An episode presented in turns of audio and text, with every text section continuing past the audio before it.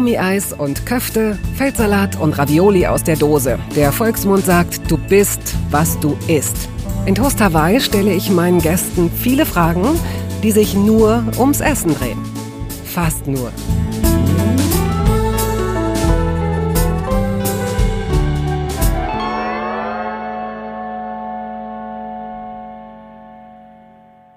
Ihre Bücher wurden in 30 Sprachen übersetzt und einige Millionen Mal verkauft. Das muss man sich mal auf der Zunge zergehen lassen.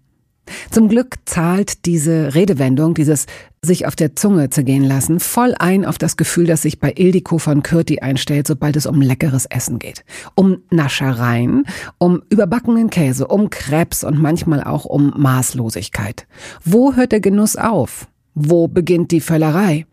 Die 1968 in Aachen geborene und seit vielen Jahren mit ihrer Familie in Hamburg lebende Schriftstellerin springt ohne Umschweife hinein in dieses Gespräch über das Essen ihres Lebens, das von vielen lustigen und nachdenklichen Gedanken durchzogen ist, wobei das Lustige definitiv überwiegt. Hier und da habe ich mich ertappt gefühlt und konnte sehr viel lachen. Über für Weingummi gehaltene Ohrstöpsel beispielsweise, hoffnungslos überladene Pizzen und die Gewissheit, all you can eat sei Fluch und Segen zugleich. Viel Spaß mit dieser Episode. Ach, und lassen Sie es mich wissen, wenn Sie plötzlich den Impuls verspüren, sich einen himmelblauen Toaster zulegen zu müssen. Herzlich willkommen Liebe Eliko, ich freue mich, dass du deinen Weg aus Hamburg hierher gefunden hast. Ich freue mich auch. Vielen Dank für die Einladung. Und ich steige gleich mit so einem Kracher ein. Okay.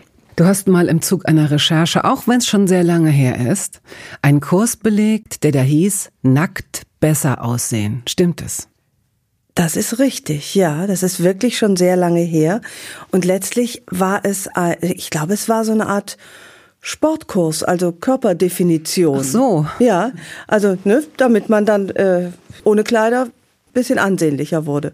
Aha, okay. Das hatte jetzt nichts mit, wirklich gar nichts mit Essen zu tun. Es ging eher in Richtung Bewegung, ja, ja, genau. Körperoptimierung und so weiter. Ja, so eine Art äh, Bodybuilding, aber nicht für Bodybuilder. Okay. Was würdest du sagen, welche Rolle spielt Essen in deinem Leben? Essen spielt eine sehr große Rolle und auch eine zwiespältige Rolle, würde ich sagen, weil ich gerne esse. Es ist für mich auch viel mehr als Essen. Essen ist für mich gemeinsames Tun in Sachen Kochen, gemeinsames Tun in Sachen Essen. Es ist für mich Vorfreude. Planung. Ich liebe es, mir über Essen Gedanken zu machen. Ich bin keine besonders gute Köchin, muss ich dazu sagen. Also ich habe nicht so das, äh, so diese Leute, die sagen, ach, jetzt schmeiß ich mal ein bisschen noch von dem Gewürz und dem Gewürz rein und ich bin überhaupt nicht experimentierfreudig. Ich habe die Nase immer am Rezept. Mhm. Aber Essen ist mir eine große Freude und es ist mir eine große Last, weil ich wie bei den meisten Dingen, die ich gerne tue, und die irgendeine Art von Suchtpotenzial habe, dann dazu neige, übers Ziel hinauszuschießen. Eine Maßlosigkeit. Ja, die Maßlosigkeit. Und früher habe ich dann immer ganz kokett gesagt, na ja, ich genieße halt, ich esse gern, aber natürlich ist Maßlosigkeit, das weiß ich mittlerweile, das Gegenteil von Genuss. Und darum ringe ich eigentlich schon mein ganzes Leben, dass ich den Mittelweg finde, der wirklichen Genuss bedeutet. Das heißt nämlich dann schon aufzuhören, bevor man Leibweh bekommt.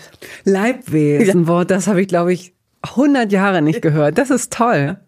Ähm, auch ein altes Interview. Das liegt daran, dass ich hier so ein paar äh, Infos noch gefunden habe. Wir sind uns vor, ich glaube, das ist ziemlich genau elf oder zwölf Jahre her. So lange ist es mhm. her. Mhm. Sind wir uns schon begegnet für ein anderes Interview. Ja.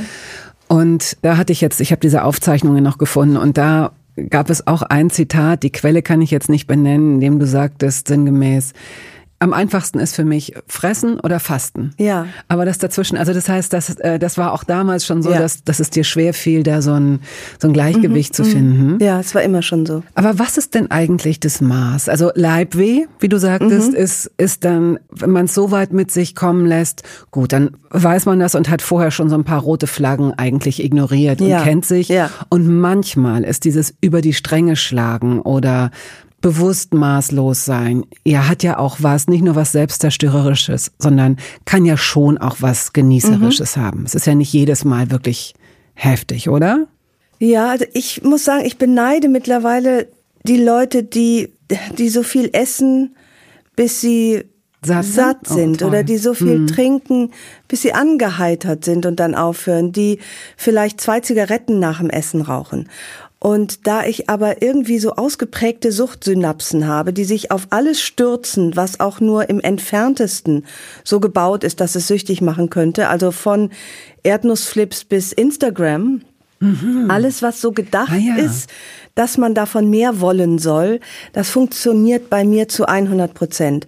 Und deswegen ist es bei den Dingen, auf die man ganz verzichten kann, so wie mhm. äh, Rauchen und Alkohol, das habe ich beides ganz gelassen, weil ich es auch viel zu viel getan habe. Eben nicht nur das Gläschen am Abend oder die zwei Zigaretten zu besonderen Gelegenheiten. Mit dem Essen ist es was anderes. Das kann man nicht ganz lassen, außer man fastet. Das tut man aber ja nicht ein Leben lang. Mhm. Und äh, deswegen ist das im Grunde ein ständiges Ringen. Du bist ja auch nicht allein. Du lebst mit deinen Söhnen und deinem Mann. Und das bedeutet, und deine Söhne sind äh, 13 und 17 ungefähr. Richtig. Ja? Mhm. Das bedeutet natürlich auch, dass du nicht alleine kochen wirst oder zubereiten wirst. Ich weiß auch nicht, ob dein Mann dir da auch zur Seite steht, ob ihr das gemeinsam auch macht hin und wieder.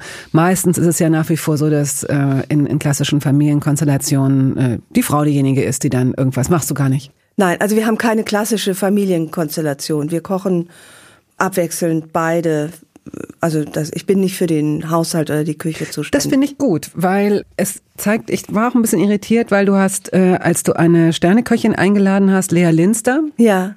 Das war toll, ich habe mir das angeschaut, ja. tolle Frau.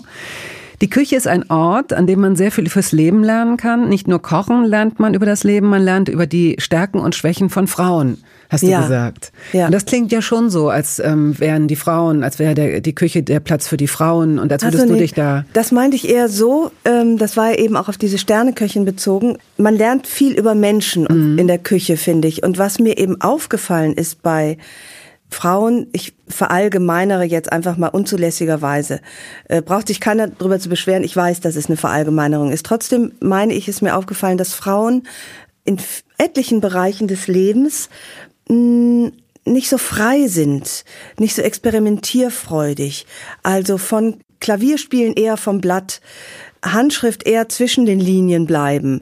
Kochen mal lieber nach Rezept, nicht einfach mal sagen, ach, da tue ich noch mal, tue ich noch mal sechs Löffel Butter mehr rein und vielleicht noch ein Kraut, was ich noch gar nicht mhm. kenne. Also ich habe den Eindruck, dass Frauen da eher nach den Regeln spielen und ihre ihrer Fantasie vielleicht nicht so sehr trauen oder zu sehr der Fantasie von anderen. Weißt du, also dass sie sich, dass sie sich äh, zu sehr maßregeln lassen. Mein Eindruck ist, dass Männer sich da mehr also selbstbewusster an diese Art von Handwerk rangehen, eben von vom Klavierspiel, Notenspiel, Komposition am Herd. Den Eindruck habe ich. Und wenn du sagst, dass man in der Küche doch ziemlich viel lernt über die Menschen, die in dieser Wohnung leben, und du sagst, dass dein Mann und du, dass ihr das aufgeteilt habt, was lernt man in eurer Küche über dich und was lernt man über ihn? Mm, an mir sieht man eine ganz deutliche Veränderung beim Kochen, vor allen Dingen beim Umgang mit Utensilien. Ich bin so sauber geworden. Ich bin so eine, so eine Bratpfannenabspülerin geworden. Und früher, wie war das früher? Also so, ja, da, da stand das dann halt. Also jetzt, wenn ich mich jetzt zu Tisch setze, dann möchte ich, dass, dass die Küche aufgeräumt ist. Das war früher nicht so. Ich, mir ist Ordnung so wichtig geworden. Das, Wodurch?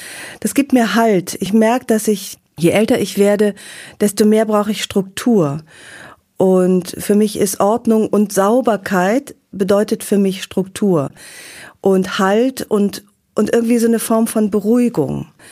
Deswegen ist das Leben für mich mit Teenagern auch gar nicht mal so wahnsinnig einfach, weil äh, die brauchen überhaupt keine Ordnung oder Hygiene. Und da rasseln wir manchmal aneinander. Aber das, das nimmt bei mir zu. Ich war früher kein besonders ordentlicher Mensch. Und jetzt merke ich einfach, dass das für meiner Seele wohltut, auch in der Küche. Und bei meinem Mann sehe Darf ich noch ganz kurz ja. fragen, gab es dafür einen Auslöser?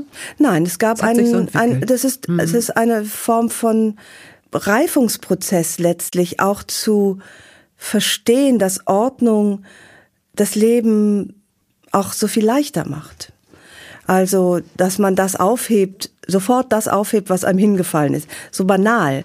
Nur Für mich hat es 50 Jahre gedauert, das zu begreifen. Ich habe zwischen sehr großen Haufen gelebt von Dingen, wo ich immer dachte, das hebe ich nachher auf. Mhm. Also auch in, in, auch als Metapher für alles Mögliche. Und das sind Energieräuber. Und damit gehe ich jetzt anders um. Und das zeigt sich eben auch beim Kochen, dass ich das Unangenehme versuche, sich nicht anhäufen zu lassen, dass ich nämlich nicht nach dem Essen mit einem riesigen Berg mhm. von Spülkram mhm. da sitze. Mhm. Äh, ja, das sagt wirklich, finde ich, viel über meinen, meinen inneren Werdegang aus. Und drückt sich das aus in Gegenständen, in Maschinen, in Systemen, Regalen beispielsweise, im Innenleben bestimmter Schränke, wo du sagst, früher haben wir das alles aufeinandergestellt, jetzt habe ich mir so ein Regal für den Schrank, es gibt ja so Einsätze, da gibt es ja auch so Kühlschrankoptimierungen ja. und Küchenschrankoptimierungen. Ja. Hast du sowas auch? Also ich neige dazu, sowas anzuschaffen die verschwinden dann auf seltsame Weise. Das heißt, mein Mann tut sie einfach weg. Okay. Das, äh, der tut sie dann einfach weg, weil er findet es nicht sinnvoll, dass innerhalb eines Kühlschranks mhm. sich noch Fächer befinden, noch zusätzliche Fächer. Und dann murre ich so ein bisschen in mich rein und muss dann aber auch zugeben, ja gut, da hat er irgendwie auch recht. Äh, das geht auch wirklich ohne. Und äh, nicht, dass mein Mann unordentlich ist, aber, äh, aber diese, der hat nicht dieses, diesen Schubfächer-Wahnsinn, den ich dann manchmal habe. Und äh, der kocht auch anders, der kocht mutiger als ich. Äh, lustigerweise geht bei ihm seltener was schief. Der schmeißt irgendwas zusammen, der schneidet die Sachen auch nicht so klein wie ich mittlerweile. Ich bin mittlerweile auch eine Kleinschneiderin geworden. Ähm, Machst du das mit der Hand oder hast du dir dafür irgend so ein tolles Gerät? Das mache ich mit der Hand und meistens auch in die Hand. Okay. Du hast ja nicht, so, nicht so scharfe Messer, heißt es, sagt man. Oder hat sich das geändert in den letzten zwei Jahren? Also Messer machen mir wirklich Angst. Das sind für mich in erster Linie Mordwerkzeuge. Also diese großen Messer, da denke ich immer sofort an Tatort. Aber ich habe jetzt so kleine, scharfe Messer, damit bin ich den Umgang nicht gewöhnt und ich kann es auch nicht gut. Also ich schneide mich relativ oft. Wo liegen die Pflaster bei euch? Die in der Pfla Küche? ja. Pflaster, es gibt ein großes Fach. Ich habe ja auch zwei Söhne. Wir sind, also an Pflastern haben wir, haben, Pflaster haben wir immer genug im Haus. Aber tatsächlich äh, mhm. häufiger schon mal mindestens einen Nagel ab, meistens aber auch dann noch direkt ins Fleisch.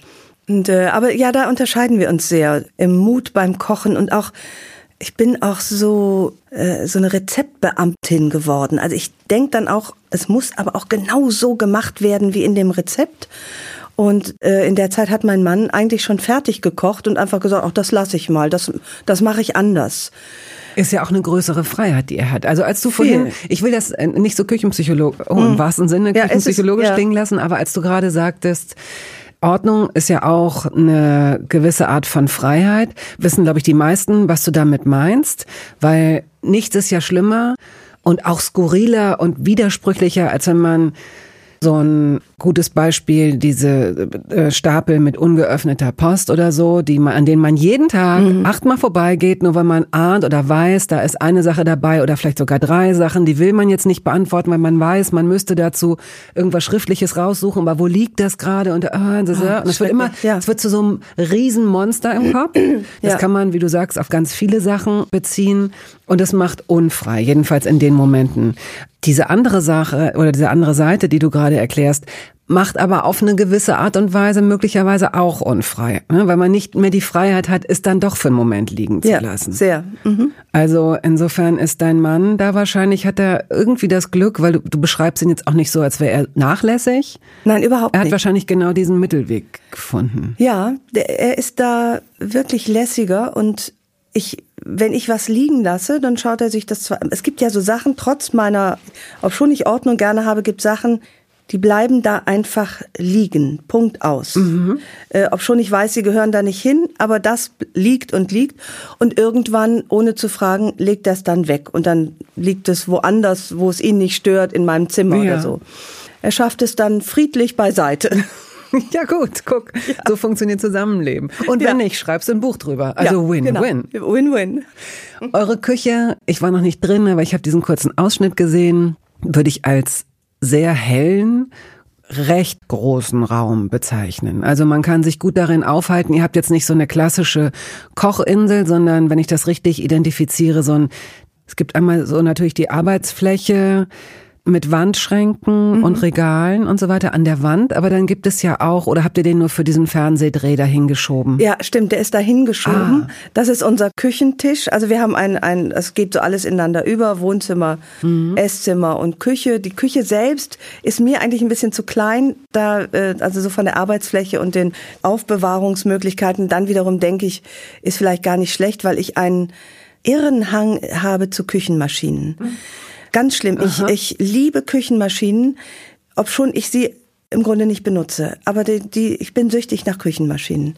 Und da wir aber nicht so viel Platz haben, haben wir im Moment, glaube ich, nur so drei, vier Sachen, die irgendwie in den Tiefen der Schränke stehen und nicht benutzt werden. Ich habe zum Beispiel für sehr, sehr viel Geld habe ich einen, so einen Entsafter, so einen Slow Juicer Entsafter gekauft. Davon war ich überzeugt, dass der mein Leben verändern würde. Und dann habe ich das einmal gemacht, da war ich nach dem Reinigungsprozess schon so bedient, habe ihn weggepackt und jetzt steht er da irgendwo und äh, müsste wirklich, glaube ich, mal seinen Weg zu eBay Kleinanzeigen finden. Wer das nicht möchte, weil er keine Lust hat, so eine Anzeige aufzusetzen oder so, viele Haushaltsgeräte. Ich weiß jetzt aber nicht, ob es, ob es Slow Juicer sind. Das weiß ich nicht. Kann man auch in so ähm, Hilfsprojekten abgeben, Frauenhäusern oder, so. oder wie ja. auch immer, ne? Falls ja. ihr oder falls Sie zu Hause jetzt überlegen, ja, ich will auch mal die Küche ausmisten. Aha, der Slow Juicer. Ich glaube, die, die wahre Revolution wird nicht die Unsterblichkeit sein, also dass irgendwelche Wissenschaftler irgendeinen so DNA-Strang entknoten, mhm. sondern ich glaube, die wahre Revolution wird darin liegen, dass Leute einen Entsafter entwickeln, den man nicht mehr reinigen muss oder so. Ja. Weil das, was du jetzt gerade sagst, glaub es mir, mhm. ich glaube, ohne das relativieren zu wollen, ich muss es in dem Fall, ich habe jetzt 140 Gäste gehabt hier für Toast Hawaii und ich würde jetzt mal sagen, dass äh, mindestens 20 Prozent genau diese Erfahrung der gemacht Entsafter. haben. Und das große Entsafterproblem. Entsafter, ja. ja. Du, das freut mich, dass ich damit nicht alleine bin. Der steht noch da, du hast von drei Geräten gesprochen, die da stehen und nicht benutzt werden. Die überflüssigste Anschaffung der Welt. Ja, ich habe einen um Gemüsenudeln zu machen. Ah, so, ein, so, ein, so eine, so eine, äh, ja, wie nennt man das? oder irgendwie sowas. aber der nimmt ja nicht so viel Platz. Nee, der weg. nimmt nicht so. Davon habe ich aber auch gleich zwei gekauft, die ich beide nicht benutze. Warum hast du zwei gekauft? Ja, weil ich dachte, ja, den einen hatte ich schon vergessen. Ich hatte schon vergessen, dass ich schon einen habe. Und dann hatte ich wieder eine Phase, wo ich dachte, ich esse nur noch Gemüsenudeln. So ein Hobel muss her und hatte dann vergessen, dass ich einen schon bereits seit vier Jahren nicht benutze. Jetzt habe ich zwei von diesen Hobeln. Okay, ich muss mich auch selbst äh, korrigieren. Die wahre Revolution ist nicht die Unsterblichkeit und nicht der nicht abwaschbare Juicer, sondern wirklich die Erfindung einer guten Alternative zu Nudeln. Also ich glaube, der Mensch, der das schafft, weil wie viele Zucchini-Hobel-Käuferinnen und Käufer mhm. nicken jetzt gerade ja. still und sagen, wie dumm war ich, eine Sekunde zu glauben, das könnte ein adäquater Ersatz ja. sein für diese geilen Weizennudeln. Ja, ja, ja. ja. Und das dritte Aber Gerät? Aber man hat so Phasen. Ja. Das dritte Gerät, war ich da womöglich etwas vollmundig? Ich habe bestimmt noch was. Äh, Vielleicht was kommen wir auch später einfällt. drauf. Gibt es ein Gerät, das deine Teenager-Söhne bevorzugt benutzen? Gibt es da sowas wie einen Sandwich-Toaster oder eine Fritteuse? Ah, nein, also pass auf. Geräte für Teenager ist erstens natürlich leider die Mikrowelle, die ich aber nicht mehr benutze. Äh, dann ist es phasenweise der Mixer, nämlich wenn sie eintreten in die Protein-Drink-Phase. Ah, verbunden mit Sport? Mit Sport mhm. verbunden. Und was jetzt bei uns ganz groß rausgekommen ist, ich habe meinen Söhnen geschenkt einen Crepe Maker. Hast du ihn deinen Söhnen geschenkt? Oder gibt es da einen Gedanken, den werden sie eh nicht benutzen und dann werde ich die Krebs Nee, weil, nee, also es ist tatsächlich so, dass ich sehr oft Pfannkuchen mache für meine Söhne. Und die ich dann tatsächlich auch nicht esse, weil ich nicht frühstücke. Du rollst die ein, ne? Ich, ich habe bei Insta gesehen, dass du einen eingerollt ja, und mit Puderzucker Ja, Pfannkuchen rolle ich ein. Bei Krebs habe ich aber jetzt gelernt, die packt man in so mhm, Päckchen. Mhm. Und dieses Geschenk kam fantastisch an. Und sie machen das aber auch selbst. Das finden sie lustig. Dann mhm. äh, laden sie Freunde ein und packen sich ihre Crepe-Päckchen. Also das war wirklich eine lohnenswerte Anschaffung. Und noch eine wunderbare ja. Anschaffung, die uns so viele äh, wunderbare Event-Cooking-Abende äh, beschert hat an unserem Küchentisch, ist das Asia-Fondue. Asia Fondue ist das größte. Das ist so ein Topf, da macht man Kokosbrühe warm. In der Mitte ist noch ein kleiner Grill, da grillt man, weiß was man will, Garnelen und Lachs oder Fleisch, hält dann so Körbchen in die Ach. Brühe mit Pak Choi und Brokkoli und dann gibt's noch Nudeln lecker. dazu, natürlich Nudeln, keine hm. Zucchini-Nudeln. Ja. Und das macht Spaß und das ist so lecker und das machen wir eigentlich fast immer mit Freunden, weil das äh, es ist nicht so schnell weggegessen. Man muss sich unterhalten, man sagt, gib mir den Brokkoli und äh, isst nicht so viel Lachs, ich will auch noch was. Also es ja. ist kommunikativ und sehr lecker und macht sehr viel Spaß. Und da hat man auch nicht das Gefühl, man kommt zu kurz. Also man sollte nicht ganz so super hungrig einsteigen wahrscheinlich. Nee, doch, ne? also das Problem ist bei mir ob schon ich Einzelkind bin und ich musste nie um irgendwas kämpfen, habe ich gerade beim Essen immer Angst, dass ich nicht genug ja, kriege. Ja, ich kenne das, ich auch. Ja, bist du denn auch Einzelkind? Ja. aber komisch, ich meine, wir mussten ja, hatte ja eigentlich niemanden, der mir was weggegessen hat. Trotzdem bin ich sehr in Sorge. Das heißt, beim Asia-Fondue bin ich die Erste, die sich ganz viel aufhäuft, um einfach ne, ja. klar zu machen, ja. das ist meins. Und dann bin ich auch sehr schnell satt. Ja. Was allerdings für mich wiederum dann ja kein Grund ist, aufzuhören zu essen. Ich stelle mir uns beide gerade vor, wie es gab früher bei Mad, bei dieser Satirezeitschrift Spion und Spion. Die hatten zwar ja, so eine ähnliche Beziehung, aber die haben immer versucht, sich zu bekämpfen. Ja. Ich glaube, wir wären so, dass wir so nach außen hin so uns fröhliche Sachen erzählen, aber insgeheim schon gucken, wie viel hat sie in ihrem. Asia-Körbchen. Ja, unbedingt, ja. Ich will das auch. Hoffentlich isst sie mir nicht alles weg. Und jedes Mal nehme ich mir wieder vor, auch egal an welchem Buffet ich stehe oder so, ich nehme mir jedes Mal vor, Kürti, lass die Sache langsam angehen, einmal durchatmen. Und dann häuf ich mir drauf und renn wieder hin. Und wenn ich beim Schokoladenspringbogen angekommen bin, dann denke ich auch, jetzt, ach, ich glaube, ich nehme doch nochmal ein Steak. Und also schrecklich. All you can eat ist was, was ich sehr ernst nehme. Can you all eat, müsste das sein. yes, I can. Oh Gott, ja. Wo kommt das her? Bist du auch so eine Bevorraterin, was äh, Lebensmittel angeht? Ja, da muss ich aufpassen. Aber zum Glück haben wir nicht so viel Platz. Ansonsten neige ich auch zum Horten. Und dann muss ich manchmal Sachen wegschmeißen, äh, weil sie irgendwann schlecht geworden ja. sind. Deswegen, da, da nehme ich mich jetzt sehr zusammen und ich horte jetzt nicht mehr. Das liegt auch daran, weil ich so gerne einkaufen gehe. Ich möchte gar nicht viel im Haus haben. Ich möchte mich jeden Tag neu entscheiden. Dann sage ich, oh, jetzt fahre ich mhm. los und kauf mir, weiß ich nicht, grüne Bohnen und äh, äh, Kürbis. Insofern haben wir immer natürlich Nudeln im Haus, ja. sehr viele. Ja. Aber viel mehr dann auch nicht. Der Rest wird äh, Also du hast spontan. es geschafft. Du hast geschafft, ja, äh, du hast äh, es geschafft, deinem Ideal entsprechend dich zu verändern. Diesbezüglich ja. Ja, würde ich sagen, da habe ich viel erreicht. Gut. Und wenn du jetzt ein Gericht zaubern müsstest aus der Lameng, mhm. Wie du, wenn du sagst, ja, kann ich nicht so gut, aber stell dir einfach vor, da gäbe es jetzt kein Buch, in das du greifen könntest. Ja. Aber du müsstest oder könntest so ein Blendergericht, wo andere dann denken, oh, das macht sie aber gut und du weißt, ja, ich kann es halt mhm, einfach mhm. inzwischen auswendig. Ja. Was wäre oh, das? Oh, oh, oh, das ist ja ganz das ist schwierig. Kann ich ein, ich müsste mir eigentlich sowas mal drauf schaffen, so ein Blendergericht. Das hat die Lea Linster damals auch gesagt. Man sollte ein Gericht haben, was man einfach so richtig gut kann ja. und was dann was hermacht. Äh, du, du, merkst daran, dass ich jetzt so ins Labern gerate, dass ich genau das nicht habe. Also ich muss sagen, Gäste machen mir Angst, wenn ich für sie kochen muss. Das überlasse ich dann meistens meinem Mann. Wir haben noch nie Gäste so bekocht, so mit Vorspeise, Hauptspeise, Nachspeise. So wie man, wenn man bei feinen Leuten eingeladen ist und dann auch, ne, weiß, also wurde dann auch der Dessertteller noch mhm. Und alles ist so, und die Servietten gebügelt.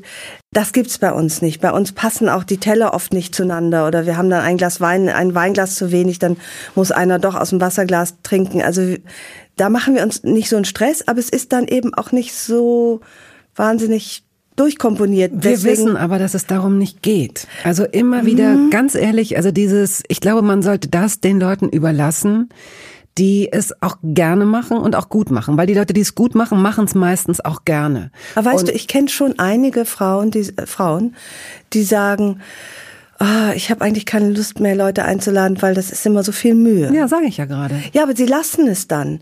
Also statt zu sagen, also ich habe zum Beispiel, Quatsch, eben. ja, die letzten Einladungen, die wir gemacht haben, die waren zum Abendbrot. Voilà. Und das genau, war das ist eine herrlich. super Lösung. Das Ja. ist wunderbar. Ja. Und deswegen überlasst das Komplizierte oder das Komplexere den Leuten, die es können. Nochmal, die sind dann auch wirklich oft in der Lage Mhm. dazu. Äh, Wir alle haben diese Freunde und Bekannten und Freundinnen, die mit so einer Leichtigkeit, vielleicht wie dein Mann, vielleicht sogar noch ein Ding drüber, die wirklich sagen, oh ja, nee, zwölf Leute wären mir jetzt zu viel, aber zehn schaffe ich. Und du denkst so, oh, Ja, aber sie machen sich, also wie gesagt, manchmal, die können es und dann wird es auch erwartet und das ist dann in so einer Gesellschaft von, da ist das, irgendwie ist das gesellschaftlich erwartet, dass man bestimmte Menüfolgen selbst kocht und, Woran machst du das fest? Was ist, wo, wo steht das, wo steht das geschrieben? Oder wer, Mhm. oder was hat wer, sprechen da Leute dann drüber und sagen, ja, aber kannst du dir vorstellen, die hat nur eine Thunfischpasta gemacht und bei euch ist es wahrscheinlich so, dass man sagt, ja, das ist ein Künstlerhaushalt, Ja, ja, genau, da wir ist das ganz so, das. ne? Mhm, Hm? ja. Aber vielleicht dürfen das die anderen auch. Oder spricht man dann negativ hinter deren Rücken? Das weiß ich nicht, aber ich weiß eben von einigen, die glauben, sie müssten es und deswegen eben keine Einladungen mehr geben, äh, weil sie keine Lust haben, Schade. drei Gänge zu zaubern und zum Abendbrot denken, ah nee, das ist gesellschaftlich nicht anerkannt. Oder wenn der Chef kommt und so, ne? Das, äh, ich, ich, das sind nicht meine, Nein, nein, ich verstehe. äh, nicht meine Maßstäbe zum Glück. Wie gesagt, bei uns gibt's Käsebrot dann auch.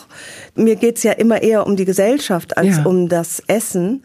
Den meisten Menschen würde ich jetzt Das, nach ja, wie vor womöglich. behaupten. Ich weiß es nicht. Ich glaube, die sind da in irgendwelchen Sachen gefangen, die Ja, äh, gar nicht gar nicht nötig wären. Wahrscheinlich Wo, müsst, ja, womöglich. Mhm.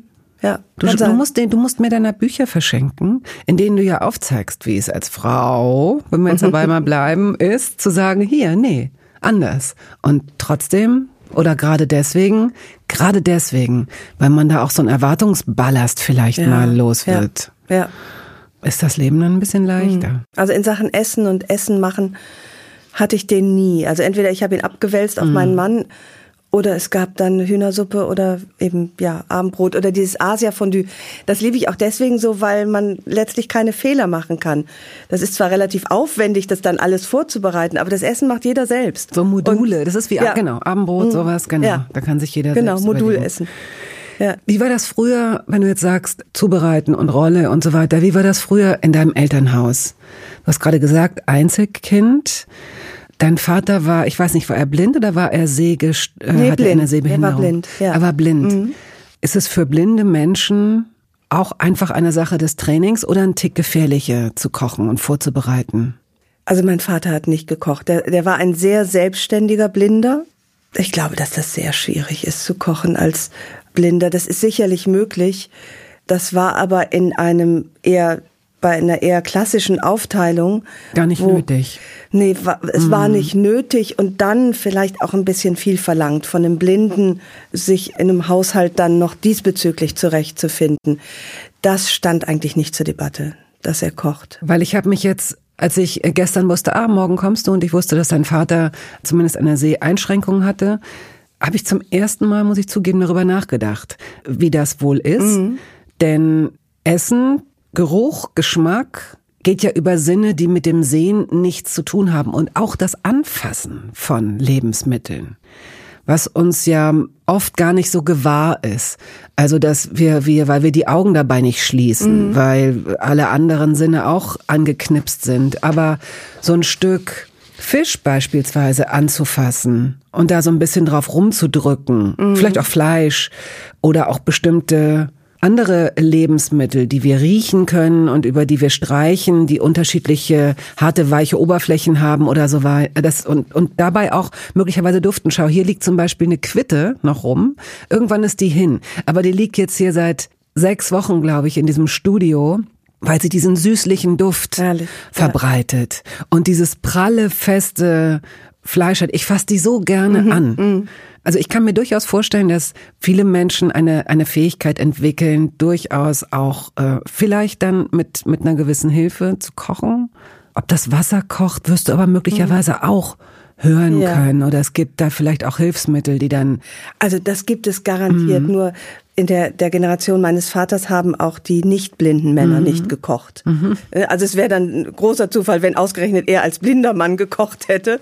Damals war ja doch das, äh, die Rollenverteilung eigentlich bei allen mir bekannten Familien ja. ziemlich klar. Die Männer haben nicht gekocht und mein blinder Vater hat es eben auch nicht gemacht. Aber er war ein, ein dankbarer Esser, also hat wirklich, also dankbarer Esser klingt so nach, er hat alles gegessen, aber er, er war, hat einfach auch wirklich sehr gerne gegessen und äh, am liebsten fettreiche ungarische Speisen. Er war Ungar, muss man dazu sagen. Ja, er war Ungar und hat ungarische Küche geliebt. Und das war irgendwie ganz süß. Ich, äh, von ihm habe ich seinen, den, den Hang zur Süßigkeit, den ausgeprägten. Und ich weiß noch, dass ich, wenn ich ihn rief und ich rief Papa und er auf eine gewisse Weise Ja sagte, dann wusste ich genau, ah, der ist wieder am Nutella-Glas. und heute ist es genauso. Meine Söhne mich rufen, hm? oh nee, Mama, bist du wieder am Nutella-Glas? Ich verstecke ja meine Süßigkeiten vor meinen Söhnen. Ja, natürlich, das würde ich auch machen, wenn ich Kinder hätte. Mhm. Die würden denken, ich esse keine Süßigkeiten. Ja, das versuche ich, aber das ist nicht glaubhaft zu vermitteln. Mhm. Vor allen Dingen stehle ich auch meinen Kindern die Süßigkeiten. Würde ich auch machen. Hast Würdest ja, du Natürlich würde ich das machen. Das ich würde es vielleicht noch verbrämen und sagen, die sollen nicht so viel Zucker essen. Ja. Esse ich es lieber. Kaufst du denn deinen Kindern Süßigkeiten, die du magst, oder kaufen sie sich selbst? Also ich, was sie hinter meinem Rücken sich von ihrem Taschengeld kaufen, weiß ich nicht. Es ist bestimmt mal die eine oder andere Süßigkeit dabei. Also da führen wir einen Ehekrieg, möchte ich fast, nee, Krieg kann man nicht sagen, nur gegen meine Lust auf Zucker ist ja kaum ein Kraut gewachsen. Und mein Mann sehr zu Recht sagt, die Kinder sollen nicht so viel Süßes essen. Dann hat er aber dieses Vibe, was so süchtig ist nach allem, was äh, schokoladig ist. Und das ist dann natürlich ganz schwer durchzusetzen. Dann verstecke ich, jetzt, jetzt esse ich Bitterschokolade. Mhm. Äh, das mögen die Kinder immerhin mhm. nicht. Ne? Das, äh, Magst du die? Also ich habe mich jetzt dran, nicht so ganz hohe Bittergehalt, aber schon 70, relativ bitter. Sowas, ja, genau. Ja. Ich bilde mir aber ein, also für mich, ich komme mir vor, als würde ich Obst essen. Wirklich? Ja, weil ich denke, das ist ja gesund. Das ist ja keine richtige Schokolade, mhm. stimmt natürlich nicht. Aber mein Mann wär, ist da viel, der liebt auch Süßes, aber der der genießt es oder lässt es. Und mein Mann möchte ein gutes Vorbild sein. Da habe ich überhaupt nichts mit zu tun. Wenn mich die Sucht packt, ich habe auch nie zum Beispiel heimlich geraucht. Das war mir immer zu blöd. Oh, schnell weg, wenn das Kind kommt. Mhm. Ähm, und so esse ich heute auch nicht heimlich Schokolade. Wobei manchmal schon. Also manchmal schaffe ich es, bis die Kinder im Bett sind. Und dann geht das große Geknistere los, was aber, glaube ich, bis in die Schlafzimmer halt.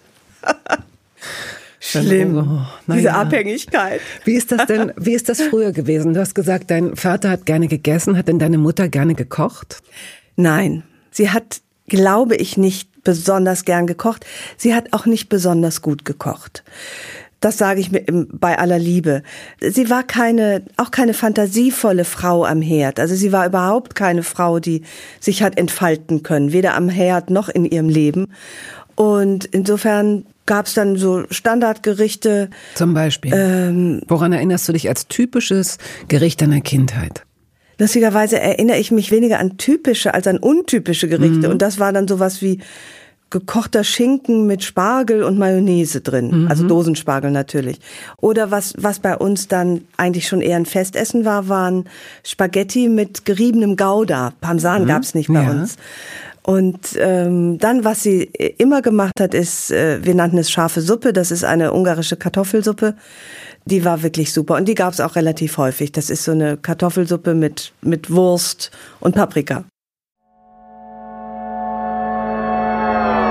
Werbung zu meiner großen Freude erreichte mich über meine Instagram-Seite mal wieder eine E-Mail, die mir ein Zuhörer schickte. Steffen aus Köln. Bettina schreibt, er jede Woche warte ich auf eine neue Episode meines Lieblingspodcasts Toast Hawaii. Niemand darf mich dann stören. Inzwischen sitzt mein Mann auch regelmäßig neben mir in der Küche und hört mit zu. Nicht immer kenne ich die Gäste, die meisten aber schon. Ich muss gestehen, dass ich mich fast genauso auf die Geschichten zu den DM Bio Produkten freue. Denn seit ein paar Monaten habe ich mir angewöhnt, jedes, also wirklich jedes von dir beschriebene Produkt auch selbst auszuprobieren. Auf diese Weise habe ich das Hafer- und Saatenbrot entdeckt, die gefriergetrockneten Erdbeerscheiben und viele Sachen mehr, die inzwischen fest auf meiner Einkaufsliste stehen. Heute schreibe ich dir, weil es unbedingt mal anders herumlaufen muss. Ich brenne für ein Produkt, von dem ich nicht genug bekommen kann. Ich spreche von der DM Bio Frühlingsschokolade Joghurt Beerenmix.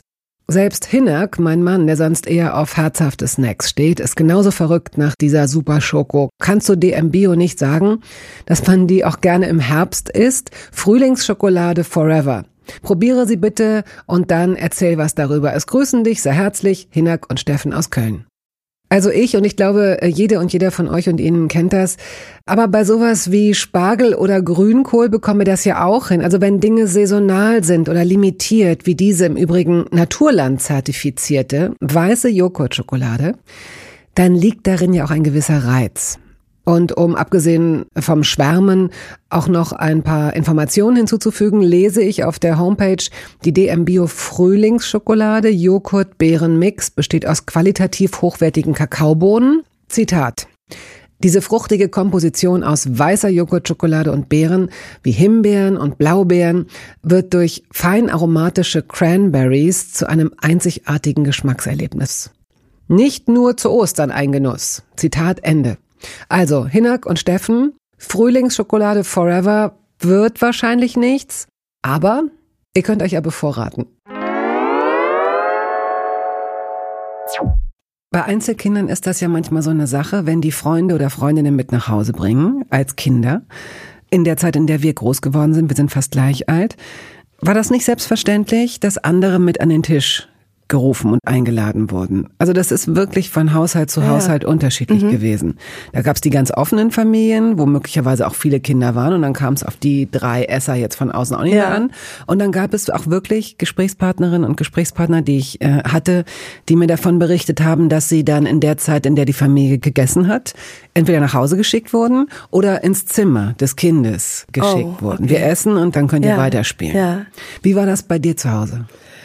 Wir hatten immer ein offenes Haus. Also zu jeder Zeit, nicht nur zu Essenszeiten. Das lag, glaube ich, auch daran, dass mein Vater sehr viel Unterstützung von StudentInnen hatte, die nach Hause kamen, ihm vorzulesen. Wie gesagt, er war ja blind und war aber Professor an der Uni und musste eben viel hören und lesen. Das heißt, ganz oft waren Studenten sowieso bei uns zum Mittagessen. Mein Vater hat es geliebt, Menschen um sich zu mhm. scharen mhm. und hat aber da auch relativ unbeeindruckt, also das auch ungefragt getan. Ich weiß ehrlich gesagt gar nicht, ob meine Mutter auch so scharf auf so viel Gesellschaft war, aber da wurde sie auch nicht groß gefragt. Ich habe das sehr genossen, also es, beziehungsweise ich habe das für selbstverständlich gehalten. Und so halten wir es auch. Also mhm. wer immer bei uns ist, ist herzlich eingeladen zum Mitessen und zum Dasein. Immer offenes Haus. Das ist schön. Und umgekehrt, wenn du bei Freundinnen oder Freunden zu Besuch warst, fällt dir da, hast du da eine Erinnerung? Mm, ich hatte eine enge Freundin, da waren sie vier Kinder, da glaube ich, konnte ich auch immer mitessen. Aber das stimmt, ich erinnere mich an ein paar Haushalte, wo das Essen so, so eine rituelle Familienhandlung war. Und manchmal habe ich die darum auch beneidet, weil wir waren ja immer nur zu dritt. Mhm. Und ich war froh um jeden, der mit am Tisch saß. Und ich habe also gerade auch an Weihnachten, an Feiertagen, wenn sich die Großfamilien so zurückzogen und sich selbst genug waren, blieb ich halt mit meinen Eltern zurück und das fand ich immer ein bisschen wenig. Mhm. Wie hältst du das mit deinen Söhnen? Magst du, dass die Lust haben? Du hast jetzt gerade gesagt, durch dieses äh, Crepe oder Galette, mhm. diese Maschine, machen sie auch selbst was. Merkst du bei beiden oder bei einem von beiden, dass sie dich beobachten oder dein, deinen Mann beobachten oder auch mal mithelfen und da auch so, eine, so ein Interesse entwickeln? Müssen sie auch ein bisschen mitarbeiten in der Küche oder lässt du sie da frei? Hm. Der ein oder andere bringt manchmal den ein oder anderen Mülleimer raus. Äh, viel mehr ist es dann aber auch okay. nicht. Alles Aha. andere geschieht unter Zwang. Und ich habe keine Lust auf Zwang in der Küche. Also ich, das ist für mich ein schöner, fast heiliger Akt und den ich auch gerne alleine mache. Also ich mhm. koche gerne alleine. Ich hab dann Musik an und tanze noch so ein bisschen rum und mach die Dinge in meinem Tempo. Das hat für mich was Meditatives, wo ich gar nicht unbedingt, also ganz im Gegenteil, eigentlich mir keine Hilfe wünsche. Und deswegen kommen sie da immer ganz gut bei weg. Sie decken dann den Tisch und sie wissen gutes Essen zu schätzen. Das ist schon so, dass sie sich jetzt schon so viel selbst zubereiten würden. Also das Nötigste kriegen sie schon hin, aber sie sind jetzt noch keine Meisterköche. Wie ist das früher gewesen, ähm, wenn deine Eltern vielleicht mal ähm, übers Wochenende verreist sind oder so? Bist du zu einer Großmutter gekommen, zu einem Großvater, zu Großeltern? Nein, die gab's gar nicht mehr. Ah. Ich hatte ja relativ alte Eltern. Ich hatte nur eine Mo Oma und die hatte ich auch nicht lang. Die starb, glaube ich, als ich so sechs, sieben war. Da gab es auch niemanden jetzt in der Nähe, wo ich hätte hingehen können. Ah, okay. Ich erinnere mich aber gar nicht, dass ich mal allein war, also über mehrere Tage oder so. Nicht als, zumindest nicht als kleines Kind, wo ich hätte mhm. dann irgendwo untergebracht werden müssen. Und gab es irgend so eine ältere Dame, weil oft sind das so Alleinstehende, oder was heißt oft, aber es gibt immer mal wieder so Erzählungen von alleinstehenden älteren Damen, die dann gebacken haben oder die mal, aber du hast gerade gesagt, ihr hättet, du hattest jetzt auch irgendwie, du wurdest nicht beaufsichtigt oder mal für eine Stunde irgendwo geparkt bei so einer Frau in der, äh, im, im Haus oder so. Nee, da, daran erinnere ich mich nicht. Also Backen war leider kein großes Talent meiner Mutter. Ich kann es auch nicht. Selbst wenn ich so fertig Kuchen oder sowas mache, vergesse ich meist was. Das muss man mhm. auch erstmal schaffen. Ich habe meinen Fertigkuchen ohne Ei. Da musste man nur Ei und Mehl zusammenrühren. Und das Ei hatte ich immer noch vergessen. Also da arbeite ich, da ist noch eigentlich doch noch eine Menge Luft nach oben, aber mhm. das Backgehen habe ich nicht mitbekommen. Dabei liebe ich es. Den Geruch nach Plätzchen, mhm. aber wenn es bei uns nach Plätzchen riecht, dann ist es meistens verbrannt. Also die erste Fuhre verbrennt immer und dann die zweite gelingt und dann merke ich, oh, du hast wieder Zucker und Salz verwechselt. Also es äh, geht eigentlich immer was schief. Ihr habt so ein Retro-Ofen, so einen blauen. Ja. Was, es ist kein original alter Ofen, ne? Das Nein. ist so einer, der so ein bisschen. Der äh, tut so, als sei er alt, ist unfassbar teuer und sehr äh, wenig handlich. Ach. Ja. Er fügt ich, sich ganz gut ein. ja, der sieht super aus, aber es geht beim Ofen ja auch um innere Werte und da, also charakterlich ist er eigentlich nicht gut. Und über ihm ist eine Dunstabzugshaube. Ja, die wird aber nie benutzt. Fürs Licht, oder? Das ist ja, das schönste genau. Licht der Küche ja, oft. Ja, Haben wir neulich genau. schon mal festgestellt, interessanterweise. Mhm. Ja. Ich glaube, man könnte sich auch ins Wohnzimmer so eine Dunstabzugshaube einfach hängen. übers Sofa, ne? Ja. Oder übers, übers Schlau, überm Bett, wenn das so, das ist das schönste Licht. Ja, das stimmt. Pass auf, ich gebe dir jetzt hier diesen nicht unschweren Topf Okay. rüber. Warte, ich gebe ihn dir aber so, dass du nicht nach vorne überkippst. Und jetzt würde ich dich Oh, okay. Nach und nach Begriffe zu ziehen und frei zu assoziieren. Hausmittel.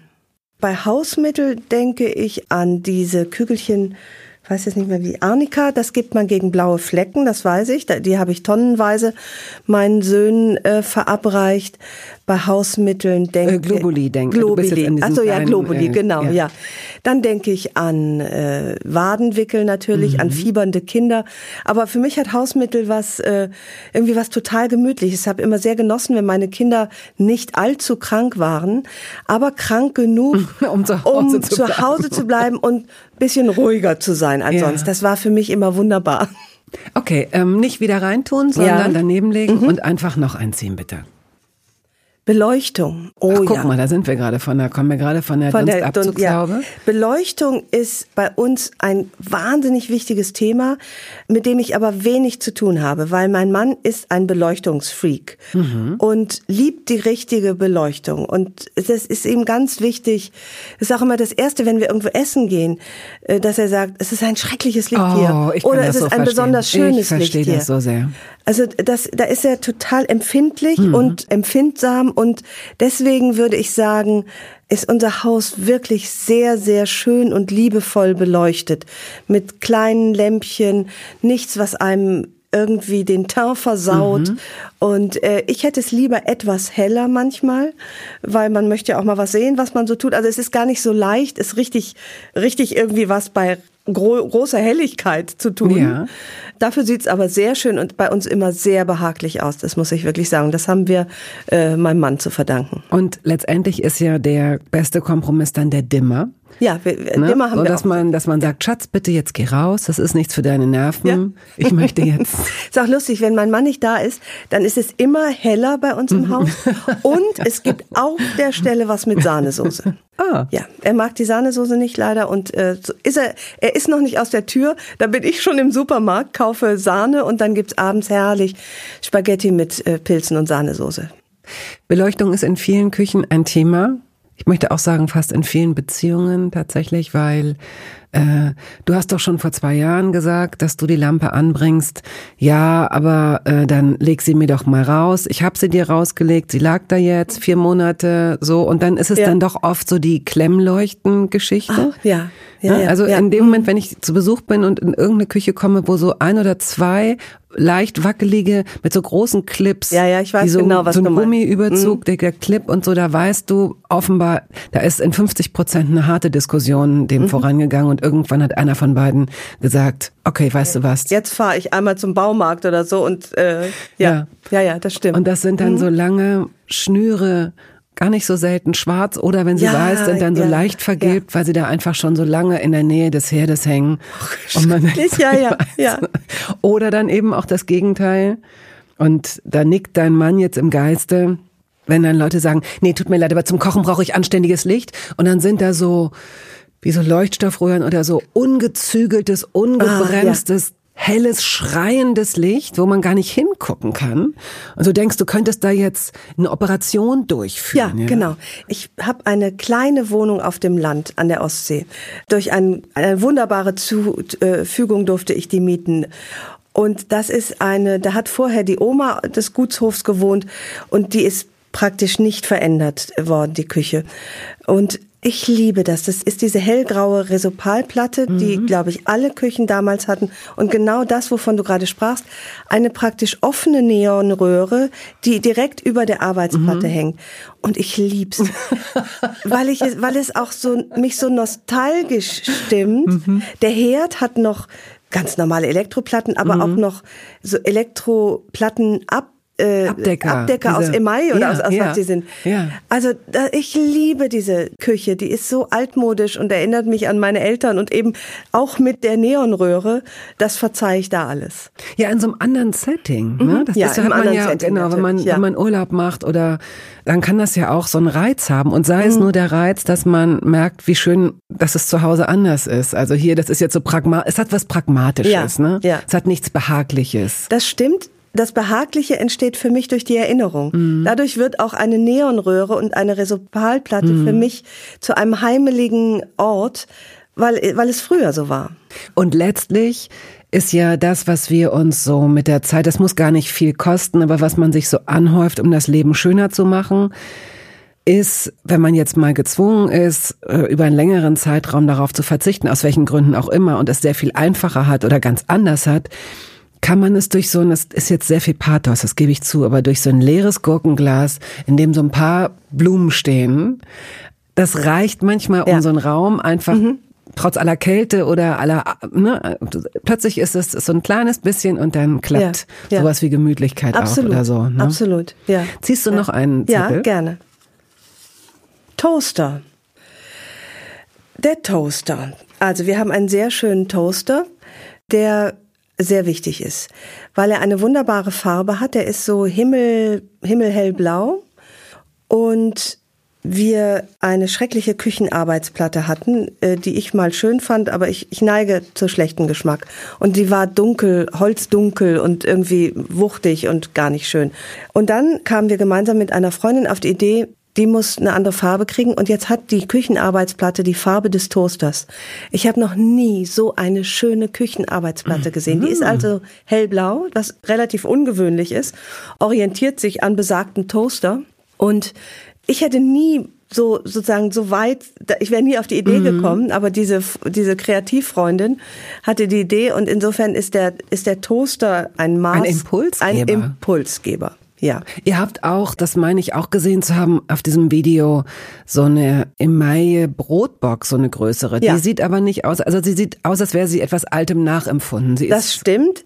Die erinnert mich an meine Tante Hilde, nämlich da hat sie schon in der Küche gestanden. Die hatte ich ihr geschenkt und nach ihrem Tod habe ich sie dann wieder an mich genommen. Aha. Und äh, die liebe ich sehr. Die ist, äh, die, also es gibt schon auch in unserer Küche ja nostalgische Teilchen. Ist Tante Hilde jemand, eine Frau, mit der du etwas verbindest, ein Gericht, ein Ah ja, also Tante Hilde, ich verbinde jetzt nicht wirklich ein Gericht mit ihr, aber Tante Hilde war eine gute Köchin. Also die hat gerne und gut gekocht, würde ich sagen, ohne dass ich mich genau daran erinnere. Ich äh, erinnere mich auch an Frau Haupt, das war die Nachbarin in unserer Straße, die hat gute Kekse gebacken und auch Frau Gottlob hat auch sehr gute Kekse gebacken und sie schickte mir 1991, da war ich ja schon in Hamburg, per Fax das Rezept ihrer wunderbaren Kekse, ganz einfache Kekse, aber ich, ich fand sie super.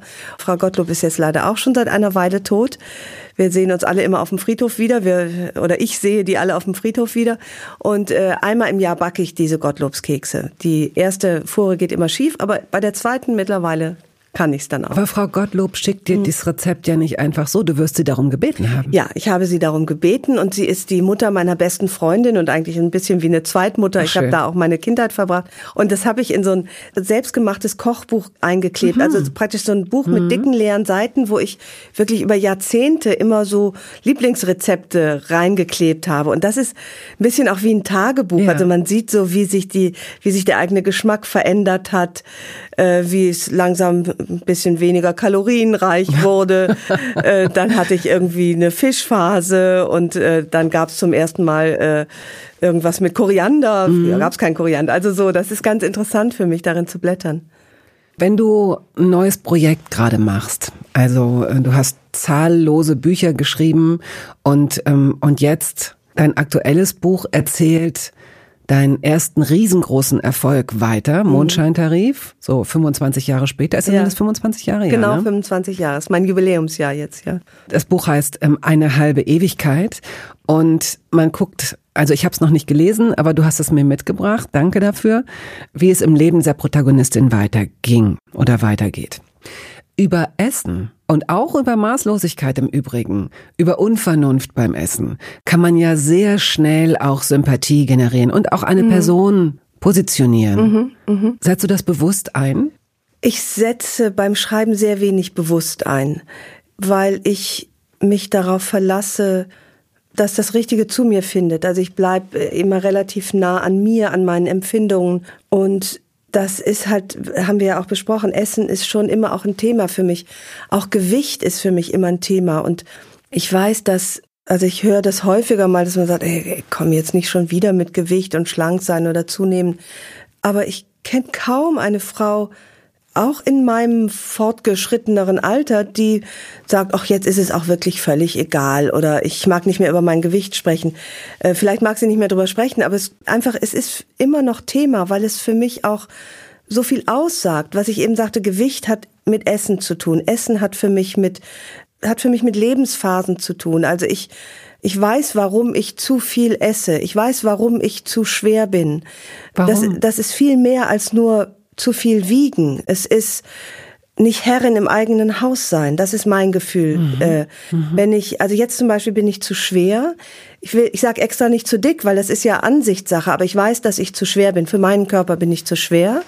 Und das ist interessant, dass das, du sagst Gewicht, dass mhm. Frauen ein Problem mit ihrem Gewicht haben und du sagst immer das Wort Gewicht und vielleicht ist das jetzt auch spitzfindig und ist ein ganz falscher Gedanke, aber eigentlich ist das richtige Wort ja Körper dass wir uns in unserem Körper offenbar unwohl fühlen. Denn Gewicht ist ja eigentlich schon, vielleicht assoziiere ich das auch mhm. gerade falsch, aber Gewicht ist ja schon so ein bisschen durch die Augen anderer gesehen. Gewicht ist schon, hast du zugenommen? Ich glaube, ich wieg zu viel.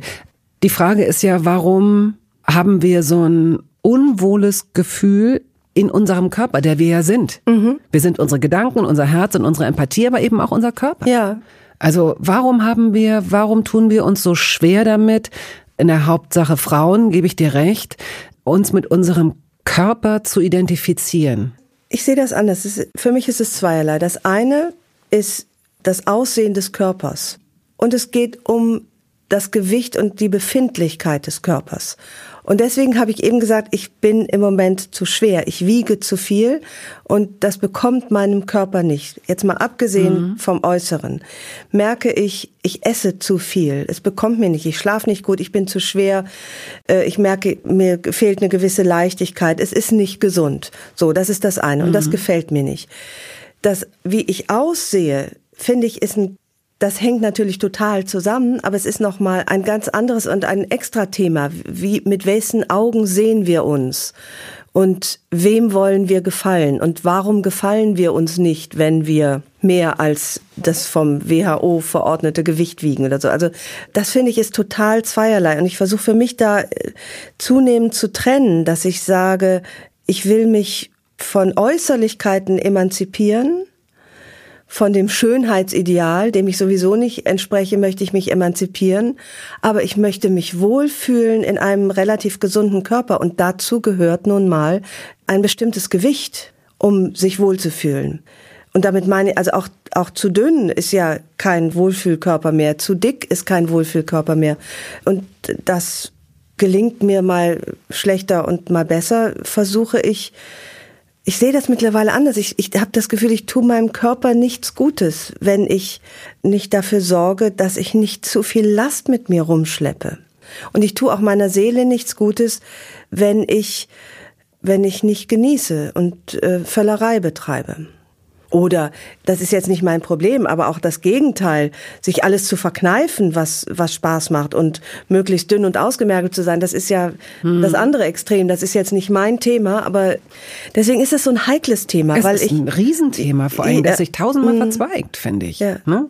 Ja, weil es ja. auch, auch dann wieder Leute geben wird, die sagen, ja, aber es gibt Menschen, die ähm, übergewichtig sind oder weniger wiegen als die Norm und aber sich in ihrem Körper total gut fühlen ja, und Flickflack ja, machen ja, und so. Ne? Dann also ist so ja auch alles gut. Also das, es, es ist nur meistens so, dass ab einem bestimmten Unter- oder Übergewicht der Körper sich nicht mehr wohlfühlt mhm. und es ein Zeichen von Krankheit ist oder von, von zu viel Belastung für den Körper, zu wenig oder deutlich zu viel zu wiegen. Und die Grenze muss jeder für sich selbst ja ausloten. Bei mir ist sie jetzt gerade erreicht und ich hoffe, ich krieg das also einfach auch für mein Seelenheil wieder besser ins, ins ich hatte eine stressige Phase, ich neige dann auch zum Belohnungsessen nach Stress und aber auch zum Essen während Stress. Also das ist mhm. Ja, ich, ich brauche eigentlich gedacht, Regelmäßigkeit. So, ich habe immer gedacht, Leute, es gibt Leute, die essen aus, wenn sie verliebt sind, sagen, ich kriege jetzt keinen Bissen runter. Mm. Und ich denke, das bin ich erst recht. Ja, also ja. Ähm, wow. Und wenn ich glücklich ja. bin, kann ich aber auch essen. Aber so sind wir alle unterschiedlich. Mm. Und als du es gerade, als du gerade so ähm, erzählt hast, habe ich gedacht, wann wird es kommen, dass oder wird das noch mal jemals kommen? Dass wir als kleine Menschen, als junge Menschen von vornherein aufhören, das so zu splitten. Also ich habe so das Gefühl, wir jetzt ähm, mit Mitte 50 sitzen da und versuchen unseren Körper und unseren Geist und unseren Intellekt irgendwie wieder zusammenzubringen, damit die sagen, hey, wir sind eins. Mhm. Es, ist, es ist ja eins. Mhm. Man kann es nicht trennen, ja. ja. Das sind ja. wir. Und trotzdem ist es so, als wären das so unterschiedliche Stränge, die zusammengeführt werden mhm. müssen zu einer mhm. Leitung. Ja. Und das ist so schade, weil natürlich durch die zivilisatorischen Gepflogenheiten der letzten, was weiß ich, 150 Jahre oder so, konnte sich das überhaupt dazu entwickeln oder 100 Jahre vielleicht auch erst. Ich meine, früher sind Leute haben, wenn sie über ihren Körper und ihre Nahrung nachgedacht haben, haben sie wahrscheinlich gedacht, kriege ich heute noch was zu essen? Ja. Schaffe ich es, über den Winter zu kommen? Mhm. Ähm, sind meine Kinder zu dünn? Äh, werden die, ne, haben die Mangelerscheinungen, sowas ja. in der Art. Und erst mhm. seit wir diese, durch die, weiß ich nicht, Elektrifizierung, Industrialisierung, whatever, sind wir überhaupt erst in der, in der Situation, dass wir uns diese, diese Art von Gedanken machen und haben uns von uns selbst so entfremdet, stellen uns diese, ja wirklich völlig künstlichen Gedanken eigentlich. Ne? Wie schade, dass wir und vielleicht müssen wir das einfach auch, ist ja auch kein revolutionärer Gedanke, als Unterrichtsfach oder zumindest als Projekt, verbindliche Projektwoche oder wie auch immer, dass man Kindern möglichst schnell schon beibringt, was Nahrung mit ihrem Körper macht ja, und wie viel Bewegung so sie brauchen, um sie, um gesund zu sein und sich ja, gesund zu fühlen. Ja. Und aber eben auch, wie man genießt. Ja. Was bedeutet Genuss? Weil Absolut. Das klingt dann immer so schnell nach, also ich esse viel zu gerne. Ja, ich esse auch gerne. Aber eben, wie gesagt, zum Genuss gehört auch das rechtzeitige Aufhören. Und zum Genuss gehört Körperpflege, finde ich, dazu. Dass nämlich auch der Körper sagt, ah, jetzt reicht's, danke, das war gut. Und dass man nicht so wie ich vor drei Tagen, als ich so glücklich war, dass ich eine Talkshow bewältigt hatte, lag ich dann im Bett, hatte mehrere Portionen Spaghetti Bolognese, die ich mir für mich alleine gekocht hatte, Intus, und noch ein paar Pralinen. Ja, dann habe ich auch gemerkt, du, das bekommt mhm. mir nicht, ist nicht gut. Und du weißt es aber interessanterweise, ne? Das ist ja dieses, mhm.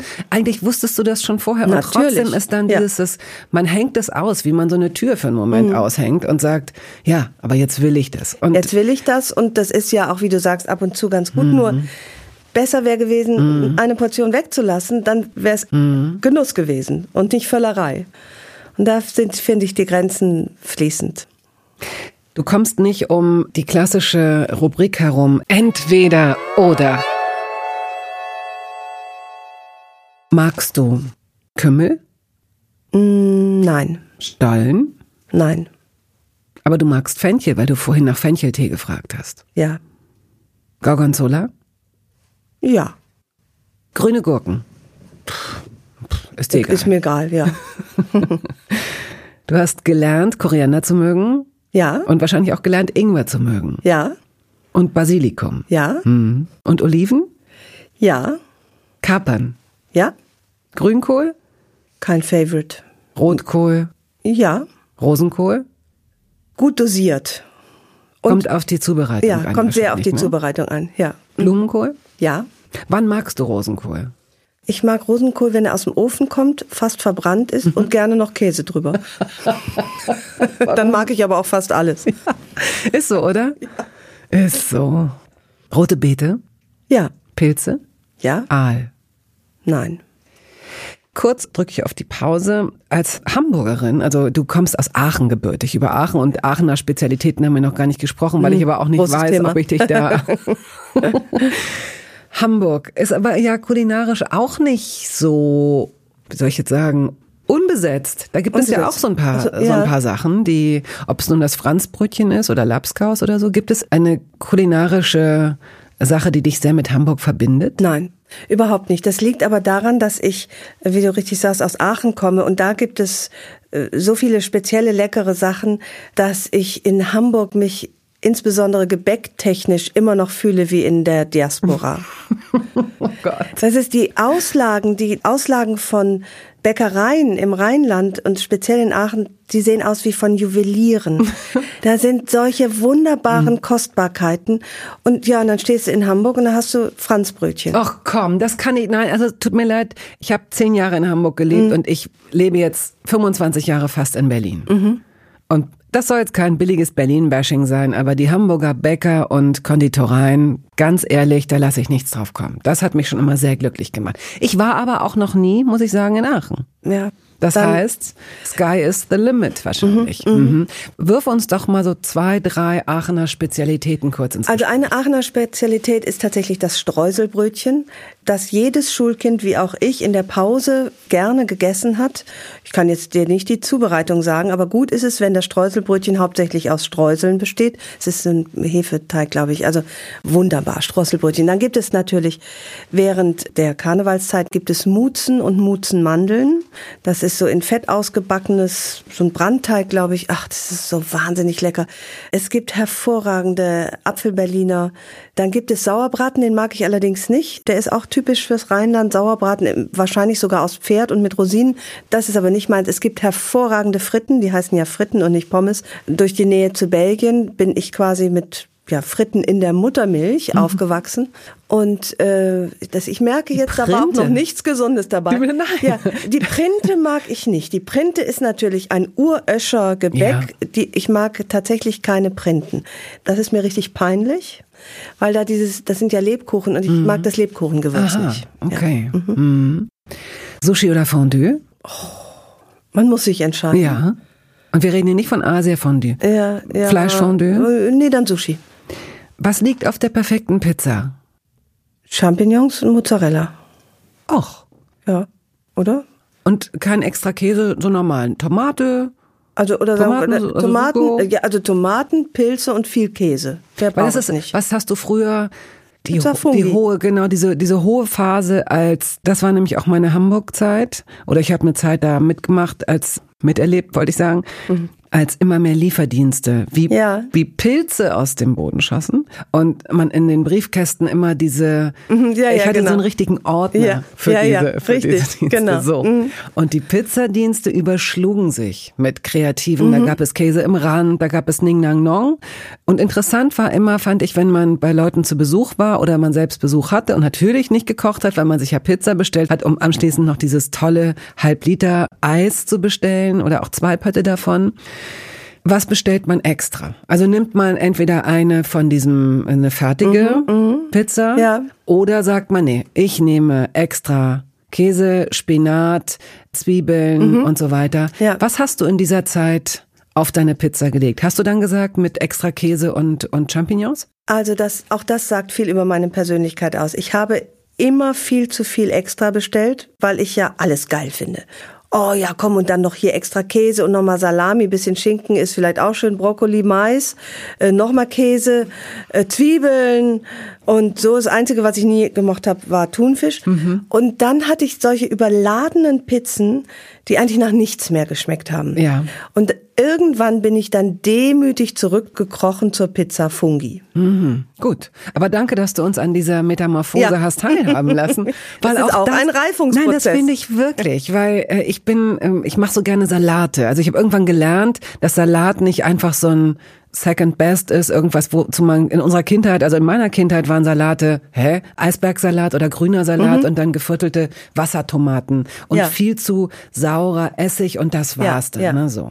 Salate können ja sinnlich, sündig, kunstvoll, sattmachend, alles Mögliche sein, Beilage, Hauptakteur und wenn ich richtig Bock hab auf so einen guten Salat, dann muss ich mich schon ziemlich zusammenreißen, weil ich diese Pizza-Metamorphose, von Ja. der du gerade erzählt Ja. hast, manchmal reitet es mich und ich mach dann da alles rein. Geröstete Walnüsse und Bla und Genau. Heidelbeeren und Ning Nang Nong Nong und dann ist es zwar toll, aber es ist zu viel. Genau. Es ist, Ja. ich, als wenn ich, als, also mein Geschmackssinn ist völlig überfordert und sagt, was willst du denn? Ja, genauso ist es nämlich mir mit dem Salat auch gegangen. Und im Moment habe ich die Phase grüner Kopfsalat mit ein bisschen Zwiebeln und einer ganz einfachen Soße.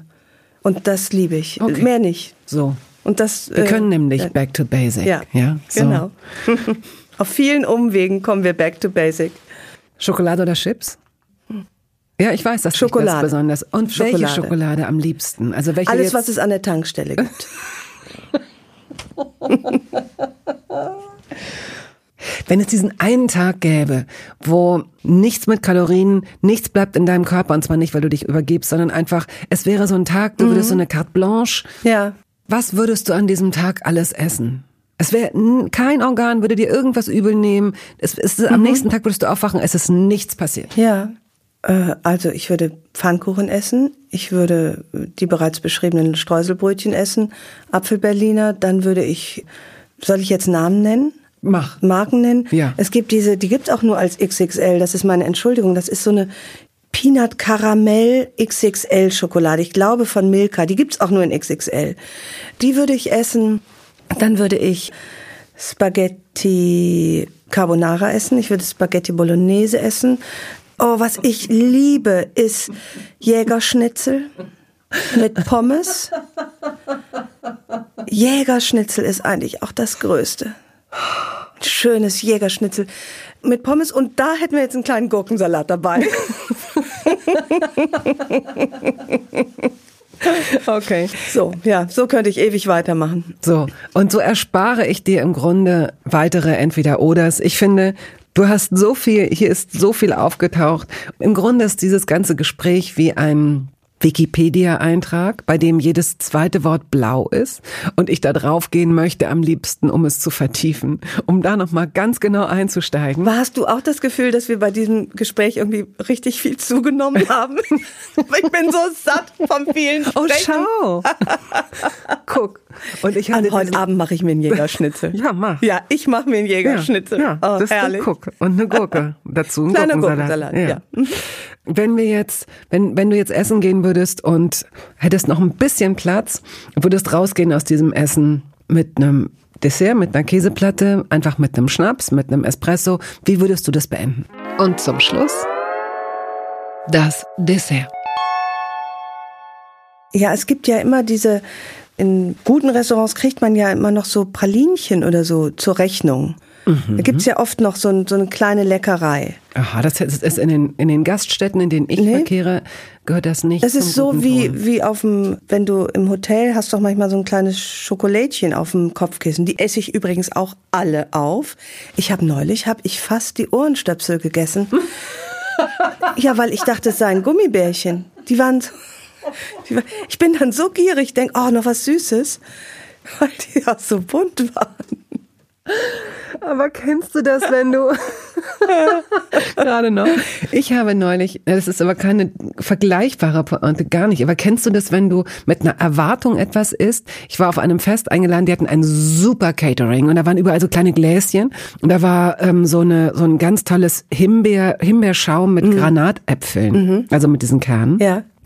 Und das habe ich gegessen und musste es fast ausspucken, weil es irgendwas mit rote Beete und irgendwas ganz anderes war. Im Zweifel, es hat mir jetzt gar nicht so gut geschmeckt. Ja. Aber wenn die Erwartung ganz ja, ja. anders ist als das, was du, was du eigentlich essen willst. Ja, ganz unangenehm. Es kann dann sogar was Leckeres sein, aber du hast nicht damit, du rechnest Richtig. mit süß und du kriegst äh, salzig und betrogen vom Leben. Ja.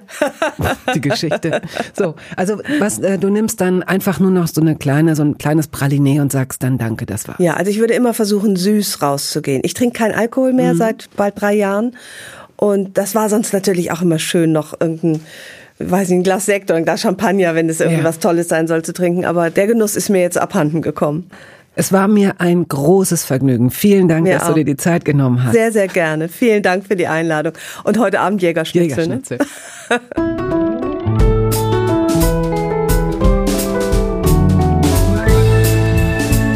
Toast dabei ist eine Studio Bummens Produktion. Ausführende Produzentin Wiebke Holtermann. Ton und Schnitt Henk Heuer. Musik Jakob Ilja. Neue Folgen hören Sie jeden Samstagmorgen. Überall da, wo es Podcasts gibt.